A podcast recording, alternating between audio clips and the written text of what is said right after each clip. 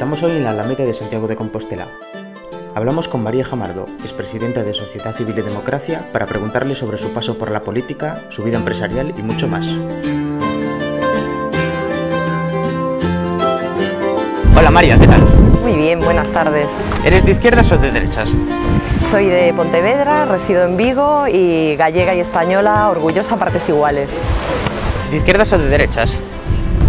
Respuesta. ¿Qué es la izquierda y la derecha? Y si no te parece una clasificación válida, ¿qué tipo de clasificación o eje propondrías? Creo que hoy en día deberíamos haber superado ese debate de la izquierda y la derecha, que quizás tuvo sentido en algún momento histórico, pero que en este momento el debate debe ser otro. Yo apostaría por hablar eh, a nivel global de modelos, modelos de sociedad y modelos que se basen en las personas y en los valores que como sociedad queremos acuñar. ¿Cómo te definirías ideológicamente en tres palabras? Libre, independiente y crítica.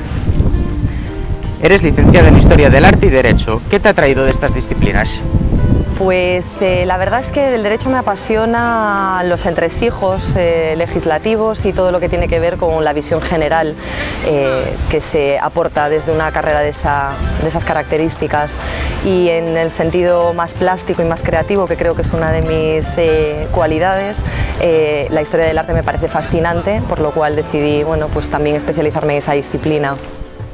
Como expresidenta de Sociedad Civil y Democracia ¿Por qué formaciones políticas habías pasado antes y qué te han aportado? Pues ninguna. La verdad es que yo creo que no se puede cambiar de partido como de chaqueta.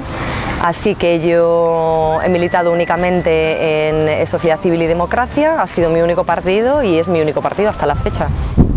Han sido muy pocas las mujeres que han presidido un partido político, como tu caso en España, ¿no? ¿Has tenido algún tipo de impedimento, dificultad?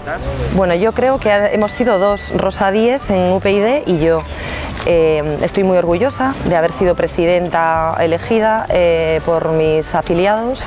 Eh, con un 80% de los apoyos en su momento y la verdad es que lo que me gustaría desde luego es que en cualquier debate, tanto político como social, empresarial, profesional, el hecho de que una mujer lidere cualquier tipo de proyecto deje de ser noticia. ¿Has tenido siempre las mismas ideas políticas? En esencia sí, siempre me he considerado una persona con un pensamiento muy libre, he sido muy crítica y en esencia considero que sí. Como todo en esta vida, uno evoluciona y evidentemente pasa un poco más del plano teórico al plano práctico y aprende de la experiencia, eh, pero bueno, en esencia sí, siempre he sido más o menos homogénea. ¿Y eres también empresaria? ¿Por qué nadie quiere ser empresario en España? ¿Y crees que quienes son empresarios tienen algún tipo de complejo, yo creo que sí que hay mucha gente que quiere ser empresaria. Falta cultura empresarial en España, quizás porque hasta la fecha hemos eh, sido una sociedad muy funcionarial. Eh, de hecho, no en vano, los últimos estudios revelaban pues, que un porcentaje altísimo de universitarios eh, tenían como objetivo, al terminar la carrera, hacerse funcionarios. Eso puede ser una de las opciones o una de las salidas, pero desde luego no la única. Y creo que hay que ayudar muchísimo a nivel estatal en el sentido de facilitar el acceso a la actividad emprendedora y empresarial para que la gente le pierda el miedo a apostar por sus ideas. Si creías que era fácil o difícil emprender en España, sobre todo, ¿qué cambiarías de la legislación actual? De la legislación actual, toda la legislación. Yo creo que lo esencial en este momento para activar el emprendimiento y, mm, tampoco eh, crear una burbuja emprendedora, que creo que en muchos casos se, está haciendo, em, es suprimir todas las leyes que hay y la maraña legislativa que impide y que dificulta el acceso a la actividad emprendedora. Nos interesa también tu opinión sobre el aborto. ¿La vida para ti en qué momento empieza? Para mí y para la comunidad científica, yo creo que ese debate está superado. Hoy en día se sabe que desde el momento de la concepción la vida es vida. ¿Y si hablamos de vida humana? Exactamente igual. Eh, ¿Cuál sería tu diagnóstico político para la situación actual de España? ¿Qué crees que está ocurriendo? Creo que está ocurriendo que mm, hay un descontento generalizado, el diagnóstico creo que es común para todas las eh, formaciones que nos encontramos actualmente en el panorama y en la escena política, eh, una desafección de los ciudadanos hacia la política y considero que simplemente eh, la lucha, por decirlo de alguna manera, o el debate está entre si mantenemos a los de siempre o damos nuestro apoyo a las nuevas formaciones que surgen con muchísimas ganas y buenos propósitos, pero que en ocasiones no son los adecuados.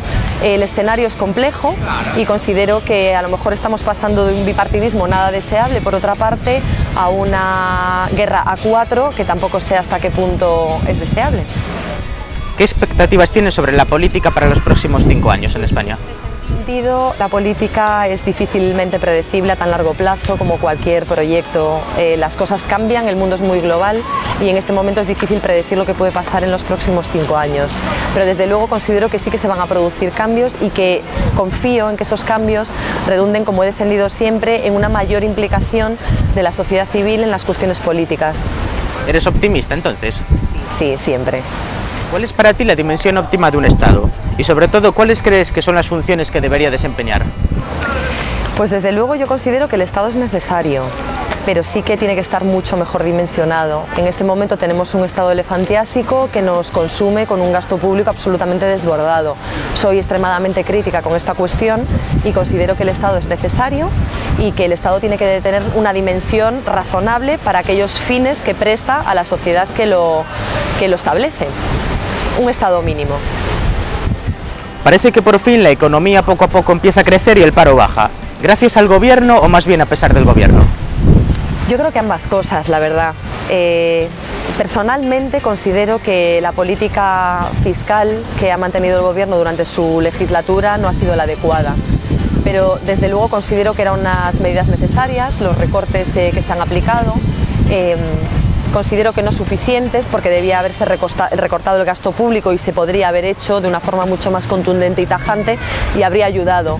Creo que es eh, gracias a la responsabilidad del Gobierno, que ha hecho muchas cosas que tenía que hacer, no todas las adecuadas ni del modo más adecuado, pero sobre todo y por encima de todo gracias a los ciudadanos, que han hecho un esfuerzo importante. Pero ¿cuáles te parecen quizás las positivas? Porque en cuanto mencionaste recortes del gasto público, el gasto público en el año mm, creo que 2013, creo, no sé si 2012 o 2013, con el Partido Popular en el gobierno, pues marcó su récord histórico en España. Entonces... Por eso lo digo, que no se puede, mm, por, una parte, pedir a los ciudadanos que se esfuercen a un esfuerzo em, recortándoles eh, capacidad eh, y poder adquisitivo a través de mayor carga impositiva, a las empresas lo mismo, a los autónomos y por otra parte estar incrementando el gasto público de una manera descontrolada.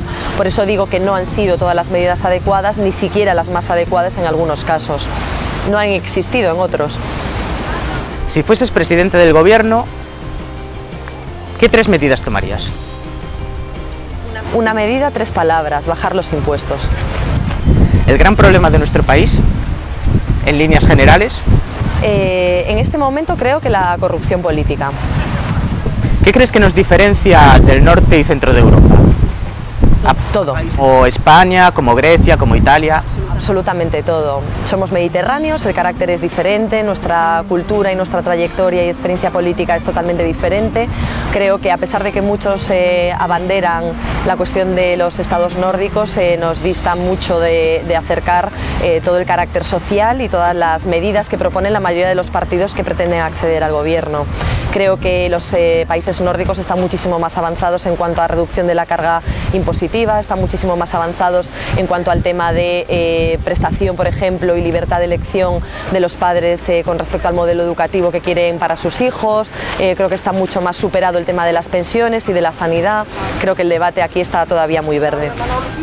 El Partido Popular se presentó a las elecciones con un claro programa de bajada de impuestos, de cierta liberalización. ¿Por qué ha traicionado sus principios? Y sobre todo, ¿crees que queda algo aprovechable en las filas del PP o está entregado a la socialdemocracia ya de un modo que no se puede salvar nada. Creo que el Partido Popular ha decepcionado precisamente porque hizo una serie de promesas en campaña electoral que después no ha cumplido. Para mí, eh, la impresión es que cuando uno promete algo genera una expectativa y eso es mucho peor cuando no se cumple que cuando no se promete nada. Creo que mm, es difícil eh, acceder a un programa de gobierno eh, y no cumplir aquello que has prometido y que desde luego si el gobierno lo ha hecho será porque en algunos casos no le ha quedado más remedio. Pero sí que ha podido tomar con una mayoría absoluta otro tipo de decisiones que ha preferido mantener en retaguardia y creo que eso decepciona en general a los ciudadanos y a sus votantes. No creo que los partidos sean una cuestión ajena a las personas que los conforman y como en todo en la sociedad creo que hay personas buenas y personas malas. Así que considero que sí que hay gente muy válida en el Partido Popular como en otras formaciones. Hablemos ahora de Esperanza Aguirre, del PP madrileño. Bueno, acaba de anunciar que parece que no va a renovar como presidenta del PP de la comunidad, ¿no? ¿Crees que es el fin del sector liberal del PP si es que lo ha habido? Creo que Esperanza Aguirre es una gran incomprendida en su partido. Comparto con ella una visión liberal que la tiene sobre la economía y sobre bastantes eh, cuestiones y materias en las que es bastante aperturista.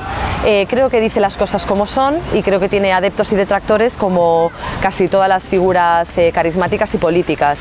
Dudo mucho, la verdad, también, siento decirlo, que el Partido Popular haya sido liberal en algún momento y desde luego la tendencia actual es que tiende a unas posturas bastante desdibujadas y descafinadas que creo que no le favorecen nada. Galicia ha sido siempre un feudo típicamente del PP, ¿no? ¿Cómo crees que va a afectar el cambio que traen las mareas a las grandes ciudades? Yo no creo que en positivo, desde luego. A mí me parece que lo único positivo que tienen las mareas o movimientos de este tipo es que abren un poco la conciencia social de responsabilidad para que la gente se implique en las cosas que importan y la política es una de ellas porque de ello dependen las decisiones que afectan a su día a día. En ese sentido me parece positivo.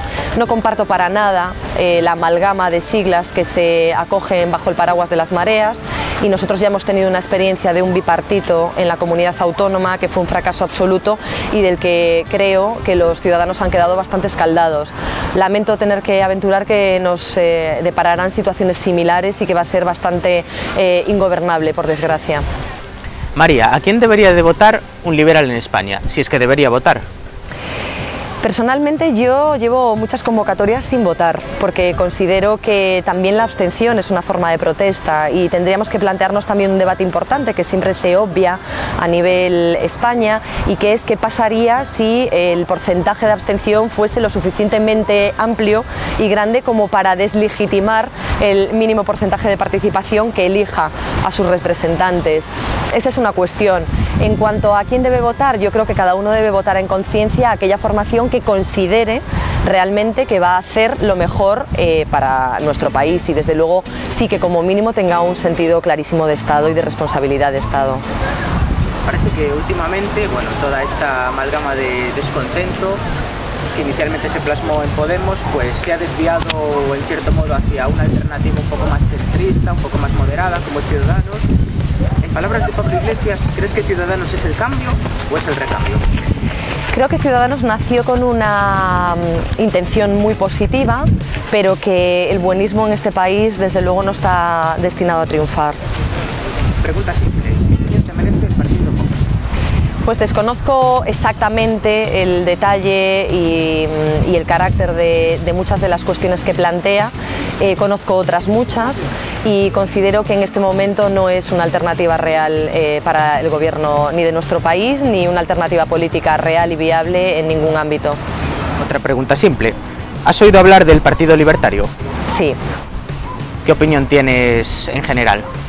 Creo que plantea cuestiones muy interesantes, que plantea una visión eh, pues muy aperturista y muy liberal, en realidad, de la, de la política en España, pero creo que se confunde en la forma de hacerlo y eso también es muy importante en política. ¿A qué clase social le bajarías primero los impuestos? A todas, pero si tuviera que elegir quizás creo que tendría muy en cuenta a los autónomos. ¿Crees que en España en los próximos años se puede acabar dando una situación como la de América Latina? ¿En qué modo las instituciones europeas pueden frenar todo esto?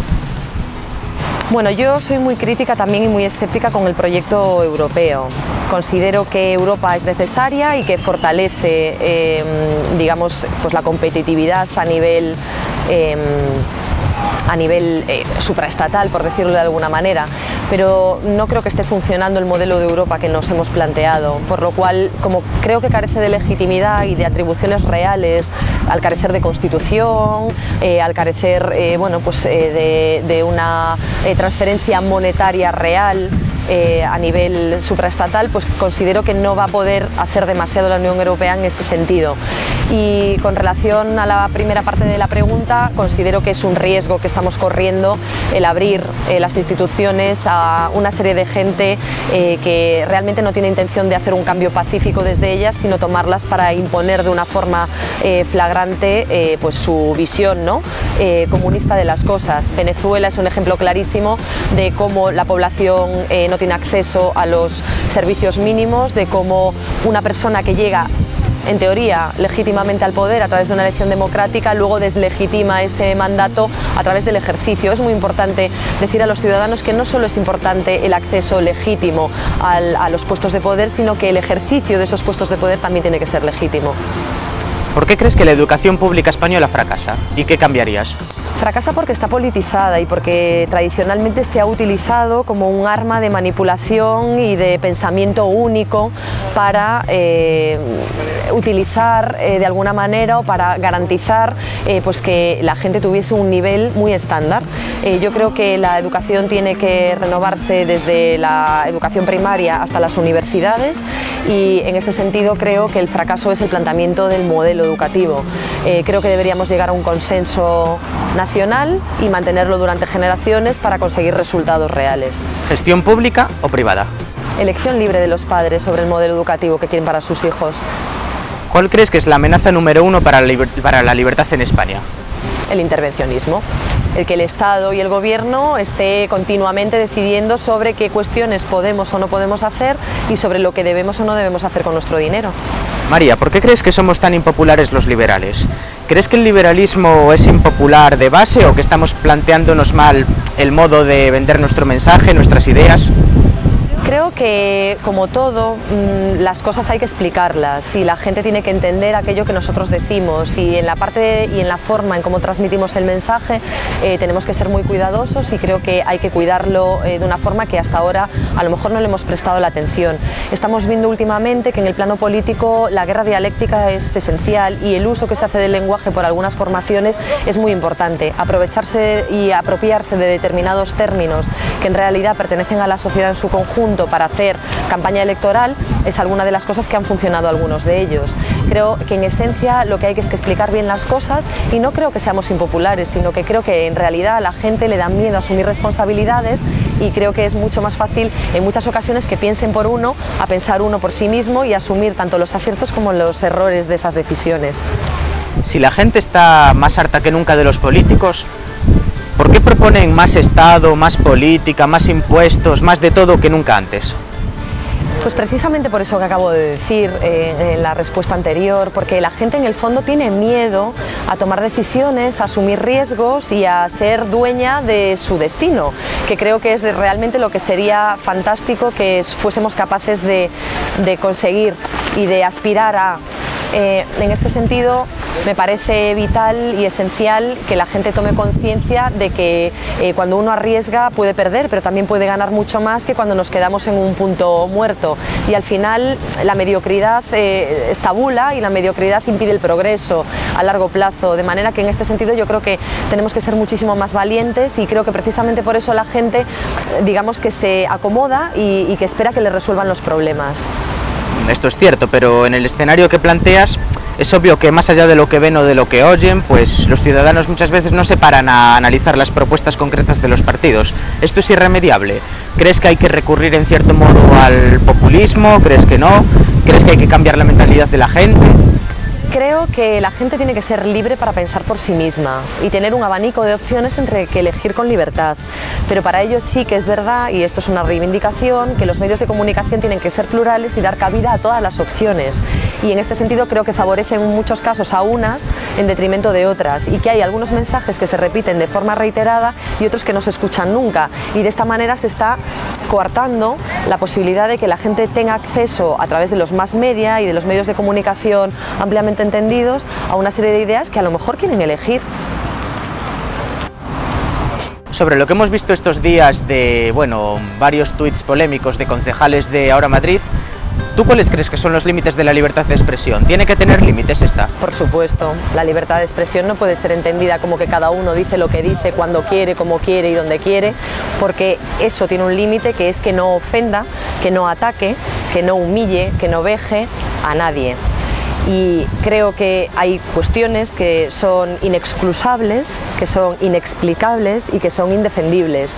Mm, las haga un particular en, eh, una vía pública a otra persona o las haga una persona que accede a un cargo público eh, de una forma pública y notoria eh, como es una red social que evidentemente tiene una trascendencia mucho mayor.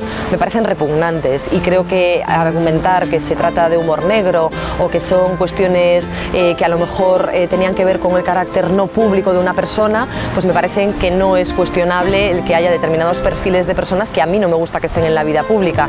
Dudo mucho entonces de si nos han la verdad, porque si en aquel momento pensaban aquello y les parecía correcto y adecuado y ahora por ser personajes públicos no, ¿en qué momento han cambiado? Eh, me parece un mensaje contradictorio y un mensaje poco coherente y poco razonable. Desde luego yo he sido muy contundente en redes sociales y he pedido la dimisión inmediata y el cese de estos señores porque me parece que gente con ese tipo de ideas y que es capaz de eh, humillar y de utilizar la eh, la flaqueza o la debilidad de otras personas o mofarse de ellas me parece que no tiene ningún tipo de gracia ni a nivel privado ni a nivel público. Y ya por último, te vamos a plantear eh, una serie de personas y necesitamos que las definas muy brevemente, lo que piensas de ellas, ¿vale? Mariano Rajoy. Neutro. Pablo Iglesias. Telepredicador. Juan Carlos Monedero. Pseudointelectual. Errejón. Eh, Piji Progre. Pedro Sánchez. Actor secundario. Albert Rivera. Buenista. Cristóbal Montoro. Tiranosaurio. Ada Colau. Rebelde sin causa. María Jamardo. Eh, libre, independiente y crítica. Muchas gracias, María. Gracias a vosotros.